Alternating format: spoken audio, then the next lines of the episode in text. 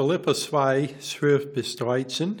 In dieser Stelle haben wir eine Ermutigung, unsere Rettung zu verwirklichen. Vers 12. Darum, mein Geliebten, wie ihr alle Zeit gehorsam gewesen seid, nicht allein in meiner Gegenwart, sondern jetzt noch viel mehr in meiner Abwesenheit, verwirklicht eure Rettung mit Furcht und Zittern. Denn Gott ist es, der in euch sowohl das Wollen als auch das Vollbringen wird, nach seinem Wohlgefallen. Die Bibel spricht von unserer Rettung in alle drei Zeitformen. 2. Korinther 1, Vers 10. Er hat uns denn auch aus solcher großer Todesgefahr gerettet und rettet uns noch und wir hoffen auf ihn, dass er uns auch ferner retten wird. In Vergangenheit, er hat uns von der Schuld der Sünde gerettet. Kolosser 2,14. Er hat die gegen uns gerichtete Schuldschrift ausgelöst. Zweitens,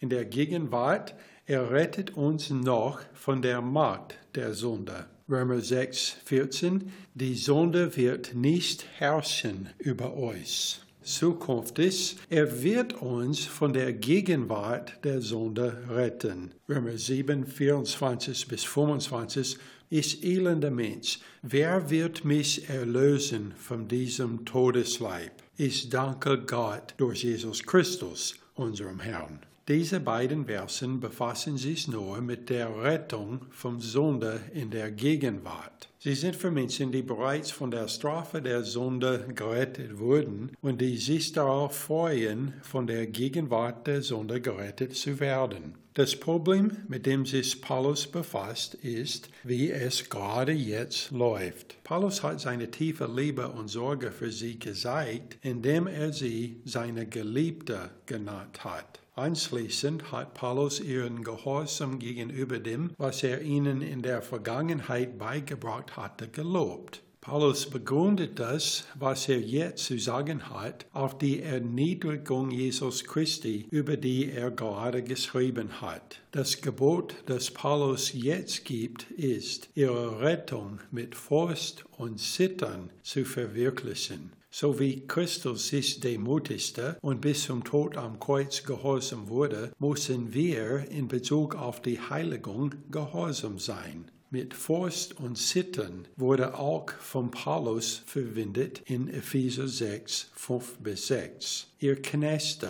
gehorcht euer leiblichen Herrn mit Furcht und Zittern, in Einfalt eures Herzens aus dem Christus, nicht mit Augendienerei, um Menschen zu gefallen, sondern als Knechte des Christus, die den Willen Gottes vom Herzen tun. Ebenso sollten wir in Bezug auf die Heiligung gehorsam sein, wie Paulus meint, mit Furcht und Zittern, in Einfalt unseres Herzens, nicht mit Augendienerei, um Menschen zu gefallen, als Knecht des Christus, die den Willen Gottes vom Herzen tut. Aber es gibt ein Problem. So sehr ich wie Christus sein müsste, ich bin unfähig und nicht bereit, dieses Ziel zu erreichen. Paulus gibt uns die Lösung für dieses Problem. Gott ist es, der in uns sowohl das Wollen als auch das Vollbringen wirkt.